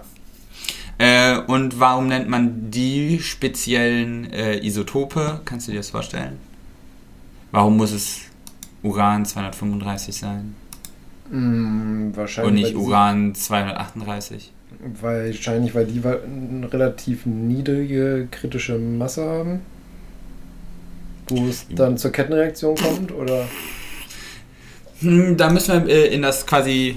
Wo kommt die, die Energie bei Kernspaltung her? Naja, dadurch, dass ja beim Zerfall in zwei kleinere äh, Kerne mhm. Neutronen frei werden, die mhm. Und ja, wird dabei auch noch, äh, doch Gammastrahlung wird ja auch noch dabei frei. Richtig. Aber äh, die Groß, der Großteil der also der Großteil der Energie, der den Boom ausmacht, kommt vom sogenannten Massendefekt. Weil wenn du zum Beispiel, Stimmt, wenn, ja. wenn du einen äh, großen massenreichen Kern, wenn der zerfällt, entsteht dann nämlich halt zwei neue Atome quasi zerfällt ja. und noch so anderes Gekräusch und Gefleuch. Aber wenn du das alles zusammen wieder zusammenwiegen würdest, würdest du nicht genau auf die Masse des Ausgangskerns ja. Atoms kommen. So, und, und das bezeichnet e man als mc Quadrat hast du sehr viel Energie dann, die frei Exakt, weil äh, E gleich mc Quadrat, Relativitätstheorie, spezielle Relativitätstheorie, ähm, und das C besteht, äh, äh, bedeutet ja, also quasi es steht für die Lichtgeschwindigkeit und das ist eine sehr, sehr große Zahl. Und wenn du die noch quadrierst, wird es eine noch, noch viel, viel, viel sehr größere Zahl. Äh, und deshalb reicht es auch, wenn sehr, sehr wenig Masse fehlt, die du in Energie umsetzt, dass sehr viel Energie dabei übrig hast. Äh, und zur Veranschaulichung, äh, zum Beispiel bei der äh, hier, äh, na, äh, genau, Hiroshima-Bombe, mhm. äh, wurde ein, wurden rund ein Kilo Atome gespalten. Mhm. Ähm, also das ist nicht der ganze Spaltkern gewesen, aber von dem Kern wurde ein Kilo quasi in eine Kettenreaktion umgesetzt mhm. und ein Massendefekt von 1 Gramm wurde erzielt. Wahnsinn. Ein Gramm hat 140.000 Menschen umgebracht. Schätzungsweise. Weiß man nicht so genau, weil Spätfolgen und who knows. Das ist, das, ja, das ist halt eigentlich schon, beschreibt es das Ganze. Und du hast ja dann gesagt, also, und das sind einfach zwei Isotope, wo dieser Massendefekt ganz besonders gut funktioniert. Hm. Und deshalb benutzt man halt sowas gerne. Und warum funktioniert äh, er besonders gut? Weil äh, die Zerfallsketten, man kann sich die Zerfallsketten angucken und dann mal zusammenrechnen. Dafür bin ich, ich bin halt auch kein Physiker, ich habe mir das nur angeschaut und dachte so, ja, macht Sinn. Ich wäre auch einfach die Liste durchgegangen und geguckt, wenn so ein Ding zerfällt, wo kriegt den meisten Massendefekt und quasi am wenigsten, brauche am wenigsten äh, kritische Masse. Wo ist mein Optimalpunkt? Ja, macht Sinn. Weil entweder brauche ich halt sehr viel Masse dann, das will ich aber eigentlich auch nicht äh, also versuche ich das zu optimieren. Und deshalb wäre eigentlich Plutonium 239 ganz cool. Das Problem, Plutonium 239 existiert nicht in der Natur. Ja, musst du das, synthetisieren, ne? Das, genau, das musst du synthetisieren. Das ist quasi ein Zerfallsprodukt. Ähm, und das ein bisschen ätzend dann herzustellen. Deshalb braucht man auch diese ultra fancy dancy Anreicherungseinlagen, um halt äh, auch aus dem Uran, das Uran quasi so sortieren nach U235 und U238. Weil äh, das 238 funktioniert nicht so gut, das hemmt ja. eher eine Zerfallsreaktion und deshalb willst du das da raus haben und deshalb brauchst du so Einreicherungsanlagen. Äh, also, weißt du gerade spontan, wie diese Anreicherungsanlagen funktionieren? Wahrscheinlich auch nicht, oder? Das findest du auch nicht so einfach, weil das halt äh, sanktionierte Technologie ist, so ganz grob halt äh, über Zentrifugen oder sowas, weil dadurch, dass die ja äh, eine unterschiedliche Neutronenanzahl haben, die unter leicht unterschiedliche Masse und die kannst du halt dann physikalisch trennen. Aber das ist halt alles sehr, sehr fancy ne? Sagen, das ist halt nicht einfach, dass du halt wird schwierig. Glorified Salatschleuder, basically. Ja. ja, ist wirklich so. Ja. ja. Ähm, und ja, du hast schon gesagt, man braucht dann immer, muss die kritische Masse erreichen, um halt diese unkontrollierte äh, Kernreaktion zu erreichen. Weil zum Beispiel im AKW hast du das ja auch, du hast Kernreaktionen, das heißt, du hast die einmal angestupst und dann zerfallen halt die Kerne, mhm. setzen Neutronen frei, diese Neutronen treffen wieder auf andere Kerne, dadurch zerfallen die wieder, setzen Neutronen frei. Und wenn du das nicht kontrollieren würdest, würdest du eine unkontrollierte Reaktion machen. Das würde immer schneller gehen und dadurch quasi, dass du mit einem Kern zwei Atome zerfallen lässt, mit den zwei dann vier, vier, dann, ne? Exponentiell. Exponentiell viele und deshalb hast du dann eine unkontrollierte Kernreaktion, bis es halt Boom macht. Also das ist dann dein Boom. Und deshalb benutzt man halt in Reaktoren halt meistens nicht halt dieses Uran 235, sondern auch ne, so ein Gemisch mhm. halt, damit das nicht ganz so hart abgeht. Äh, und man hat noch äh, halt so Kontrollstäbe, die dazwischen sind, die aus einem Material. Äh, Gibt es eins zum Beispiel, das Bariumnitrit, mhm. Äh, das besonders gut Neutronen absorbiert, ohne zu zerfallen halt. Und damit kannst du halt dann halt Neutronen aufsammeln, die halt keine weiteren Reaktionen anstoßen und ja. das damit somit kontrollieren. Äh, aber das willst du bei der Atombombe ja gar nicht mehr. Also musst du dann nur auf diese kritische Masse halt kommen. Äh, und dadurch, dass du die ja dann noch transportieren musst irgendwie, weil die soll ja nicht bei dir zu Hause in die Luft fliegen.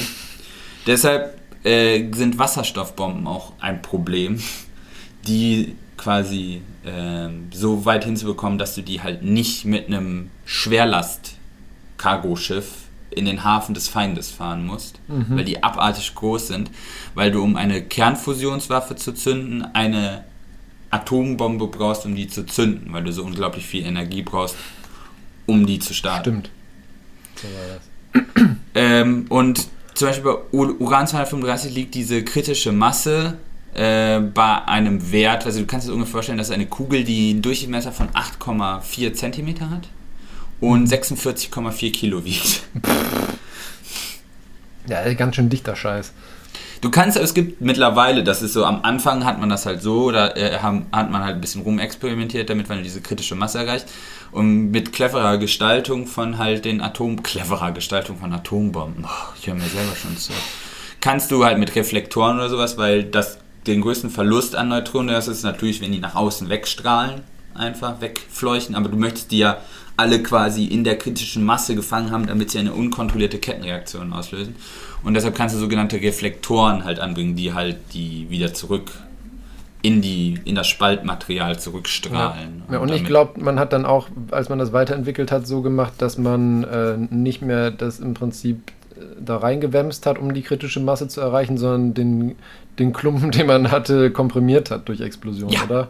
Genau, das, weil das, war jetzt, das wäre das nächste Kapitel gewesen, weil durch so welche Dinger kann, konntest durch Reflektoren kannst du schon auf 16 Kilo verringern, die kritische ja. Masse. Also es ist keineswegs eine Konstante. Äh, und du kannst es halt noch cleverer machen, weil dieses Gun-Prinzip ist halt einfach, du hast halt quasi eine Kugel und so einen Kegel und dann schießt du einfach diesen Kegel halt wie bei einem Projektil hm. da rein und erreichst du die kritische Masse. Bei in Anführungsstrichen modernen Kernwaffen ist es aber so, dass die quasi, dass du mehrere kritische Massen quasi auch hast, die so sphärisch angeordnet sind und damit Sprengladungen außenrum. Das ist auch meistens das, was, was so in der in Film oder sieht man, wenn man eine Atombombe hat, das ist immer so, ein, so, eine Kugel mit so ganz vielen Drähten mhm. außen dran. Und das sind meistens halt dann so diese Sprengladungen sein, die außenrum sitzen und dann diese kritischen Massen so zusammenkomprimieren äh, und damit halt alles ganz fest ineinander drücken und damit halt die kritische Masse übersteigen sollen. Das ist echt, ähm, ja, relativ fieser Shit. Über Hiroshima haben wir auch schon ges gesprochen. Ähm, was wollte ich noch? Wollte ich, hast du noch eine Frage? Mm, nö. Ach ja, vielleicht, also es gibt halt so, das, das war das, was mich so schockiert halt einfach, wenn man halt sich so Variationsmöglichkeiten anguckt von der Scheiße. Äh, so taktische Kernwaffen. Was Menschen da alle gebaut haben. Nukleare Artilleriegranaten. Panzerhaubitzen mit Mini-Atombömmchen. Boden-Boden-Raketen. Das sieht aus einfach wie so eine Mörser. Man kannst halt einen Atomsprengkopf reinsetzen. Macht ja. pff, kleine Atomexplosion. Weil du musst ja nicht um eine kritische Masse, du musst ja nicht, das muss ja nicht ein riesiger Bumm sein, das kann auch ein kleiner Bumm sein. Das Problem ist, diese Bums gehen ja dann immer mit auch radioaktiver Verseuchung um, weil du hast letztendlich äh, halt das gespaltene Material, was du fein zerstäubst, was halt auch immer noch radioaktiv ist. Dann hast du halt Neutronen, die freigesetzt werden, Gammastrahlung, die freigesetzt werden. Das ist alles eine sehr unschöne, ja. so unschöner Kram. Äh, und dann gibt es halt auch noch so Absurditäten wie halt äh, dann äh, hier Neutronenbomben. Da hat man sich gedacht, so, ist ja blöd. Wir wollen halt nicht so riesige Badabums bauen, sondern halt eher Medium-Explosion äh, aber wir würden gerne trotzdem möglichst viele Menschen umnieten. Aber wenn du halt das in einem Kriegsgebiet hochjagst, dann sitzen die ja in, äh, in, in Bunkern oder in gepanzerten Fahrzeugen und das ist halt blöd, weil dann hast du diesen Blast und die Hitze kannst du da drin gut überleben. Naja. Und deshalb machst du einfach eine Bombe mit hoher Neutronenemission, halt ohne Reflektoren, damit möglichst mhm. viele Neutronen nach außen weggehen, weil die Neutronen gehen einfach ja dann wie Gammastrahlung auch durch alles durch und äh, weißt du, dann wirst du halt einfach im Panzer gegrillt. gegrillt. Toll. Benutzen kannst du den Panzer dann trotzdem auch nicht mehr, weil das gibt dann Neutronenschäden in dem Material von dem Panzer und dann wird der auch radioaktiv. ist noch ein großes Problem bei Kernfusion, hatten wir auch drüber gesprochen. Natur äh, Neutronenschäden in den äh, quasi Magnetplatten, hm. die das mhm. contain. Und dann wird das auch zu strahlendem Restmüll. Aber also sind das dann Neutronenschäden im Sinne von eben, dass radioaktiv wird oder schädigt das auch wirklich das Das schädigt, auch, das, du siehst das auch. Also wenn das genug ist, dann sieht das so rausgepritzelt aus. Ha. Aber es strahlt dann auch. Also ja, gut. Ja, ja. Also, also, ich muss sagen, ich finde das auch immer wieder, auch wenn man irgendwie so, so irgendwie Dokumentation oder so über Tschernobyl oder Fukushima oder so sieht, ich muss sagen, ich finde so Atomexplosionen was ganz, ganz Gruseliges, muss ich sagen. Weil es ist halt wirklich ein, ein Feind, du, du siehst ihn nicht, du hörst ihn nicht, du schmeckst ihn nicht, aber er tötet dich. Ja, bei, bei Atombomben, da, das siehst, also du siehst es halt nicht, weil es so schnell passiert, aber ja, ja, äh, die Hitze ist schon, also der, der Witz ist ja, also das heißt der Witz, ich formuliere das schon wieder schon so komisch ähm, bei, bei einer, also im Nahfeld einer Atomexplosion sterben halt auch sehr viele Menschen einfach, also ich weiß nicht, dass diese Bilder kennt man immer schon von diesen Tests oder sowas, dass halt mhm. bevor die Druckwelle ankommt, schon Bäume und Häuser in Flammen aufgehen. Ja, das Kannst du dir vorstellen, warum? Wegen der Hitzestrahlung. Genau, das ist nur li quasi Lichtstrahlung. Ja. Elektromagnetischen Wellen des sichtbaren Spektrums. ähm, quasi dieser, also wenn das explodiert, der Lichtblitz, der so hell ist und so energiereich, dass es einfach quasi mit Lichtgeschwindigkeit die Energie an das nächste brennbare Dingsbums beamt. Ja. Und das, das war ja auch diese halt Berichte von, äh, von Hiroshima oder Nagasaki oder so. Mit den Shadows, ja. Genau. Das finde ich auch so krass. Wo, wo einfach das, die Energie so krass war, dass der Mensch im Prinzip verpufft ist, aber die Zeit, die ja noch da stand, gereicht hat, dass die Wand dahinter im Prinzip weniger gebleicht wird, dass du dann nur noch einen Schatten übrig hast. Absolut krank einfach, diese Vorstellung. Ja, und dann, also ich komme dann halt nicht um die, äh, um die, den, den, Gedanken rum, dass wir das halt, dass es so viele davon noch gibt und wir ernsthaft drohen, uns mit sowas gegenseitig aus der Existenz zu bomben. Ja. Ach, äh, und dann äh, uns anmaßen, dass wir sowas wie Atomenergie sicher nutzen können. Also ja, in der idealen Welt schon. Jetzt sehen wir aber schon wieder, jetzt sind wir auf die Mercy von einem Aggressor angewiesen, mhm. dass er nicht halb Europa in, äh, verstrahlt, weil da irgendwie mit Raketen auf fucking AKW schießen. Weil die sind halt nur so lang, das funktioniert halt nur nicht wie eine Atombombe, weil da Leute sitzen, die da... die aufpassen. Da, aufpassen. Aber wenn du halt da die Kontrollinstrumente das haben wir ja schon zweimal gesehen in jüngster Geschichte, was dann passiert. Ja. Ich weiß auch nicht, wie viele Beispiele die Leute noch brauchen. Tja, ich glaube, das hat, das hat damit nichts zu tun, dass die Leute oder viele Aber der Leute Diesel wissen, kostet 2 Euro, ja. Nee, ich glaube, das hat nichts damit zu tun, dass viele Leute wissen, wie, wie schlimm Atombomben sind, sondern einfach das Problem, dass halt dieser irre Zugang dazu hat und an der Macht ist. Nur kein Mensch, also ich weiß, es gibt immer den nächsten Verrückten. Ja.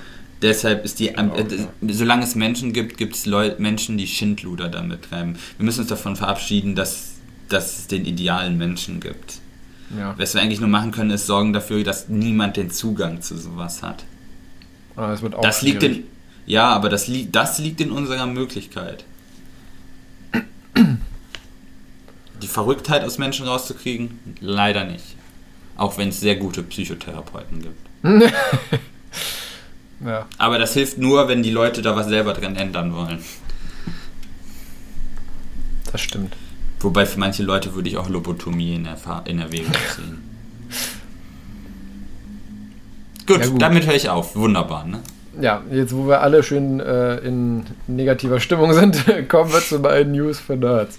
Die sind ein bisschen, wenigstens finde ich zumindest, erheiternder. Okay. Und zwar ähm, sind es äh, wie immer äh, drei Sachen, die ich mitgebracht habe. Das erste ähm, ist ich, ich finde das so lustig, einfach wie man auf diese Idee überhaupt gekommen ist. Also man hat das Ganze gemacht, um das schon mal vorwegzunehmen, um ähm, besser zu erforschen, inwiefern ähm, Narkosen halt die Signalweiterleitung in Nervenzellen ähm, unterbinden und äh, wie da genau der Effekt ist, sozusagen, dass man ja auch, je nachdem, was für Narkosemittel man nimmt, äh, sich an Sachen nicht mehr erinnern kann oder eben doch und sowas. Ah. Und zwar hat man dafür Venusfliegenfallen mit Äther in Narkose versetzt. Bitte was? ja, man hat wirklich, also Äther ist ja ein, ein altes Narkosegas, ähm, was man auch zum Teil in der Palliativmedizin genommen hat, um äh, bei Patienten mit starken Schmerzen den, den Schmerz zu nehmen. Ähm, bei Äther, umgangssprachlich, spricht man von äh, Diethylether. Das ist äh, gasförmig, ein gasförmiges ähm, ja, Molekül, was eben mit eins der ersten äh, Narkose- und Schmerzmittel war. Man muss auch unterscheiden zwischen eben nur reinem äh, Narkotikum oder eben äh, auch Anästhetikum. Und äh, das hat Äther eben bei beiden Wirkung. Und man hat eben damit Venusfliegenfallen begast. Und äh, jeder oder die meisten kennen die wahrscheinlich. Äh, das sind diese schönen fleischfressenden Pflanzen mit diesen ja, haarigen Zähnen, wenn man so möchte, und die ihm immer mit offenem Maul ähm, da ja, warten, dass sich da ein Insekt reinsetzt und dann zuschnappen. Und das Ganze funktioniert ja so, dass die in ihrem Maul ganz feine Tasthärchen haben, die bei äh, Scherkräften dann eben ähm, das Signal weitergeben an im Prinzip den Schließmechanismus, okay, schnapp zu, da ist was drin. Und ähm, da hat man dann eben ähm, erforscht, dass äh, durch dieses Äther nicht nur ähm, die, die Weiterleitung von diesen Härchen unterbunden wurde, sondern diese, was ich bis jetzt auch nicht wusste, diese äh, fleischfressenden Pflanzen haben auch ein ähm, sozusagen ein Tastgedächtnis. Weil die, die können sich sozusagen merken, wie oft sie schon ausgelöst wurden. Auch das wurde letztendlich durch, ähm, durch diese Äthernarkose unterdrückt. Also nicht nur die direkte Weiterleitung, sondern auch die Abspeicherung der, ähm, der Reizung wurde mit der Äthernarkose bei dieser Pflanze dann eben unterdrückt. Und ähm, man will eben mit solchen Versuchen gucken, weil das relativ primitiv eben ist bei dieser Pflanze mit der Signalweiterleitung über Calciumkanäle, will man eben gucken, ob man daraus dann eben äh, Schlüsse ziehen kann auf die äh, Glutamatrezeptoren, die eben für die Weiterleitung dann bei, äh, bei Menschen oder Tieren verantwortlich sind. Mhm. Um dann besser zu verstehen, wie eben verschiedene äh, ähm, Narkosemittel funktionieren. Das war, war der erste Streich. Okay, okay. Und das zweite, das, was ich. Fliegen fallen, ich habe das immer noch nicht verdaut. Das, das ja, ich fand das auch irre, als ich das gelesen habe. Aber wie kommt man auf die Idee? Ja, ich habe auch erst, da habe ich auch erst ein bisschen gelacht, aber wenn länger ich darüber nachdenke, ist das eigentlich gut, weil du musst ja ein relativ simples Modell haben, um halt quasi das, was du dir angucken willst, halt zu isolieren. Das darf ja nicht zu komplex ja, sein. Genau, genau. Und die haben das dann eben auch ähm, noch äh, genetisch manipuliert gehabt, dass du die Transduktion dann irgendwie besser messen konntest mit irgendwelchen speziell manipulierten Rezeptoren und Kanälen und sowas. Das kannst du natürlich bei einer Pflanze auch relativ einfach dann, weil die eben so simpel mhm. sind. Und das nächste ist, äh, finde ich, also mit, mit Abstand das Coolste, was ich seit langem ähm, irgendwie gelesen habe. Ähm, da kannst du auch gerne mal, und das empfehle ich auch jedem unserer äh, Zuhörerinnen, ähm, dass du auf den Twitter-Link gehst bei uns in den, in den Show Notes. Und da ist nämlich ein Video von der Studie, wozu ich jetzt äh, was erzähle. Und zwar hat man da geguckt, ähm, wie man ähm, isolierte Herzmuskelzellen nutzen kann und die erhalten kann und denen auch eben äh, ihre Funktionsweise und ihre Funktion ähm, nutzen kann. Und zwar hat man da einen äh, Biohybridfisch gebastelt aus Papier, Plastik, Gelatine. Ja, aus Papier, Plastik, Gelatine und eben zwei Streifen aktiver Muskelzellen. Und man hat diese Muskelzellen im Prinzip in die Gelenkregion von, dem, äh, von der Schwanzflosse dieses äh, Biohybridfisches gepackt und durch äh, Lichtstimulation und ähm, die, sage ich mal, Autom äh, die mechanoelektrische Signalübertragung, die Herzmuskelzellen an sich mit sich bringen und nochmal durch äh, zusätzliche Stimulationsknoten, konnte dieser Fisch schwimmen. Der konnte Fisch. mit der Schwanzflosse Flosse schlagen. Guck dir wirklich mal dieses Video an über den Twitter-Link. Das ist echt richtig fancy, muss ich sagen. Ich finde das absolut genial. Hm. Man hat das Ganze eben gemacht, nicht um äh, sagen zu können, hey, ich habe einen Plastikfisch gebaut, der mit der Schwanzflosse schlagen kann, ähm, sondern weil man eben das nutzen möchte, dass, die Erkenntnisse daraus, um damit dann eben äh, Teile von Her vom Herzen oder gar eben irgendwann ganze Herzen ähm, nicht nur strukturell, sondern auch funktionell wiederherstellen oder ersetzen zu können. Weil das ist nämlich das, das große Sieht Problem. Sieht lustig aus. Ich finde das genial, oder? Ja, das ist verrückt. Weil ich vorstelle, dass es kein echter Fisch ist. Ja. Sieht ein bisschen unbeholfen aus, wie so ein Fisch, der lernt zu schwimmen.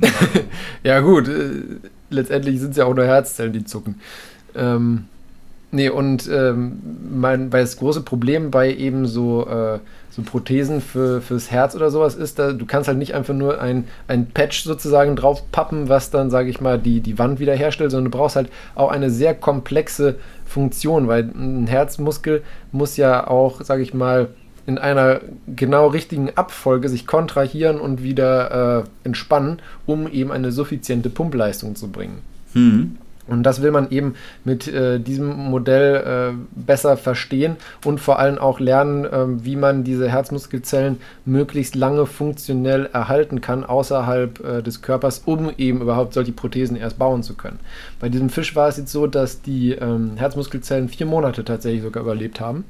Und man will jetzt eben versuchen, diese Zeit noch möglichst weit zu verlängern, weil ich meine, vier Monate ist für eine Prothese, die du in einen Menschen verpflanzt, äh, mager, sag ich mal, an Zeit. Und das will man dann eben verlängern. Aber ich finde es absolut genial, ähm, wie die das da veranstaltet haben, indem sie Herzmuskelzellen auf so einen Papp-Gelatine-Mix-Fisch und der dann mit der Schwanzflosse schlägt letztendlich. Frankensteins Fisch. Ja, wirklich so ein bisschen. Aber ich finde das absolut genial, zu was man heutzutage. ja, zu was man heutzutage äh, technisch und ja biologisch in, in der, in, imstande ist zu umzusetzen, irgendwelche äh, Ideen letztendlich und irgendwelche äh, ja, Strukturen zu formen. Ähm, das letzte ähm, ist auch sehr interessant und knüpft ein bisschen, sage ich mal, an das Thema an, äh, was ich letzte äh, Folge hatte mit mhm. dem äh, klein kleiner Nano. Und zwar geht es dabei darum, dass ähm, in der ähm, präklinischen äh, Traumaversorgung, also Versorgung von Patienten, was weiß ich, von Autounfällen oder sonst irgendwas, sind halt innere Blutungen extrem kritisch, weil du sie eben nicht erreichen kannst. Da du kannst in deinen inneren, in deinen Bauchraum kannst du literweise Blut verlieren, ohne dass, äh, dass man von außen etwas direkt davon bemerkt, ähm, außer dass eben der Patient stirbt und der Kreislauf äh, die Grätsche macht. Toll, ähm, okay, ähm, gut. Ja, und du kannst es halt auch über von, also sofern du nicht in der, in der, im Krankenhaus bist und den Patienten eben äh, aufschneiden kannst, um dann die Blutungsquelle zu stillen, kannst du halt von außen durch Kompression, was du ja, sag ich mal, an Arm oder Beinen sehr gut kannst, kannst so, du halt im, im Bauchraum oder so, bist du da halt einfach verraten und verkauft, auf gut Deutsch gesagt. Und ähm, da gibt es eben jetzt verschiedene äh, Forschungen mit Nanopartikeln, die eben an solchen äh, inneren Verletzungsstellen die Blutgerinnung fördern sollen, um dann zumindest ähm, präklinisch da äh, eine gewisse Hilfestellung zu haben. Und da ähm, hat man jetzt eben geguckt im äh, Tiermodell mit Nanopartikeln ähm, mit, äh, von einer Größe unter 100 Mikrometer bis 500, äh, unter 100 Nanometer bis 500 Nanometer. Und ähm, da hat man eben auch verschiedene Eigenschaften festgestellt, weil die kleineren Partikel ähm, haben zum Beispiel mehr Blutplättchen pro Partikelmasse gebunden, wohin größere Partikel dazu neigten, ähm, eher eine höhere Akkumulation an Partikeln auf der Oberfläche von Blutplättchen und Kollagen ähm, mit sich zu bringen, wohingegen dann wiederum mittelgroße Partikel dazu führten, dass äh, es insgesamt größere Blutplättchen ähm, gebildet hat, zusammen mit den Nanopartikeln. Und da hat man in dieser Studie eben herausgefunden, dass am effektivsten für diesen Zweck der präklinischen äh, Blutstillung von inneren Blutungen Nanopartikel bei einer Größe von ungefähr 150 Nanometer am besten, sage ich mal, die besten Eigenschaften dafür mit sich bringen. Okay. Was wiederum auch nochmal also wichtig war. Als, aber nicht gut. Genau, was auch wichtig war, weil die ganzen Studien, die sich bisher in Bezug auf Blutgerinnung mit Nanopartikeln äh, beschäftigt haben, haben sich die allermeisten Studien mit Partikeln mit, äh, von einer Größe von 300 bis 500 Nanometer beschäftigt. Also eigentlich mit der falschen Größe, wenn man so möchte. Ja. Und man erhofft sich eben dadurch jetzt mehr Studien äh, mit diesen Nanopartikeln eben durchführen zu können, um daraus dann gegebenenfalls eben therapeutische Konsequenzen wirklich für, äh, für die Präklinik ähm, und die Notfallversorgung zu finden.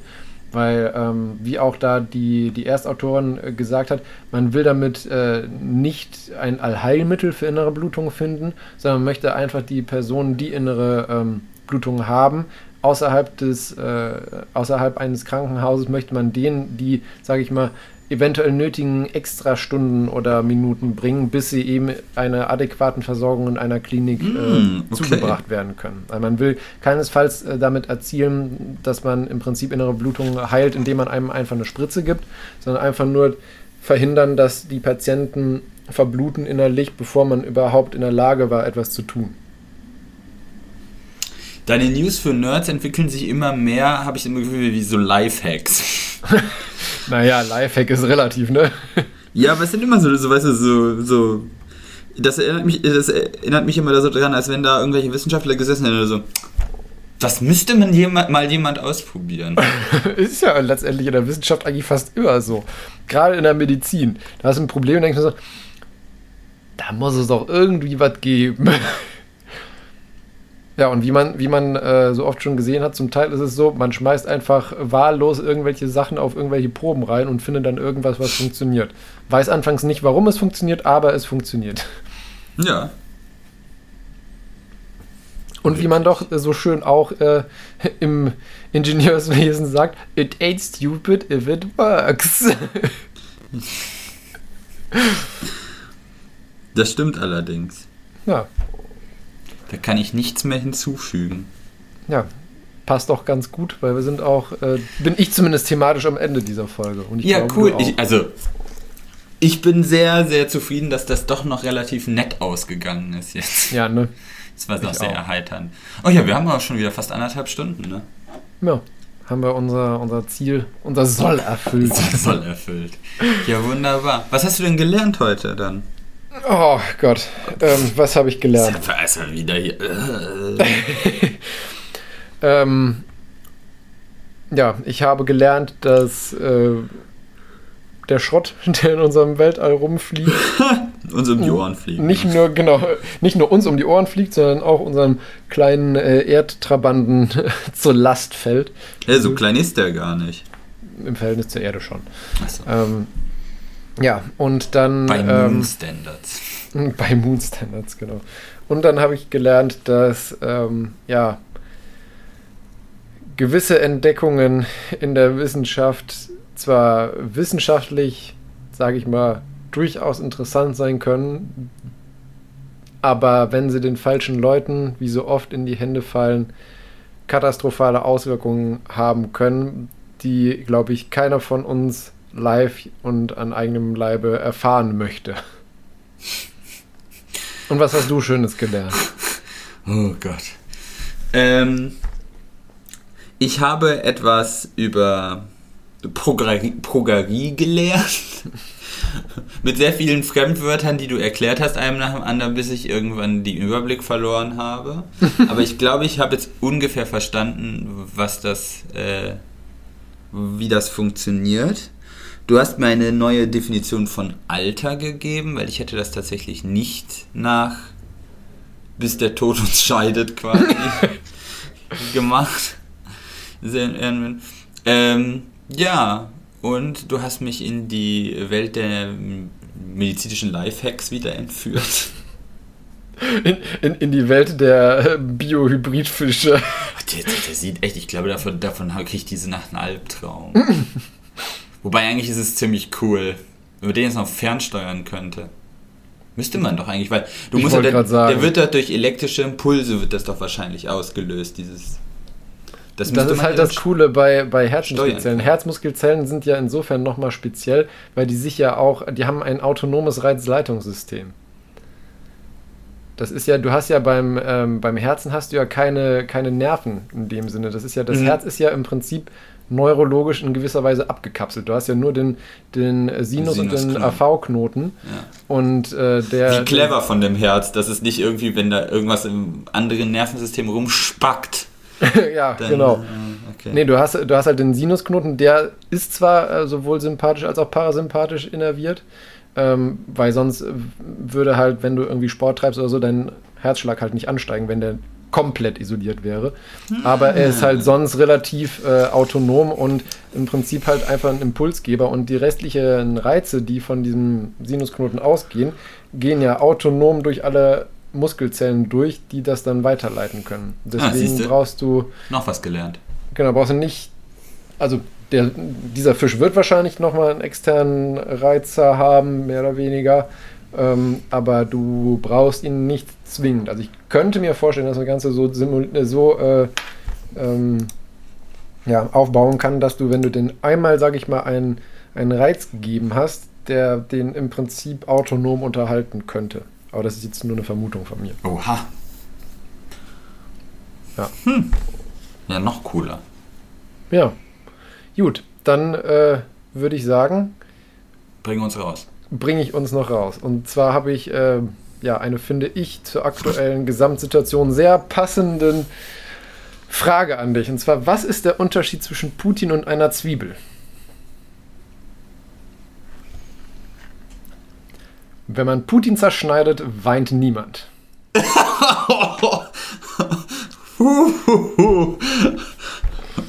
ja. Der ist Und juicy. ohne weitere Worte wünsche ich dir noch einen äh, schönen Sonntag, unseren Zuhörern eine schöne Woche und äh, bis zum nächsten Mal. Adios. Dem ist nichts mehr hinzuzufügen. Tschüss.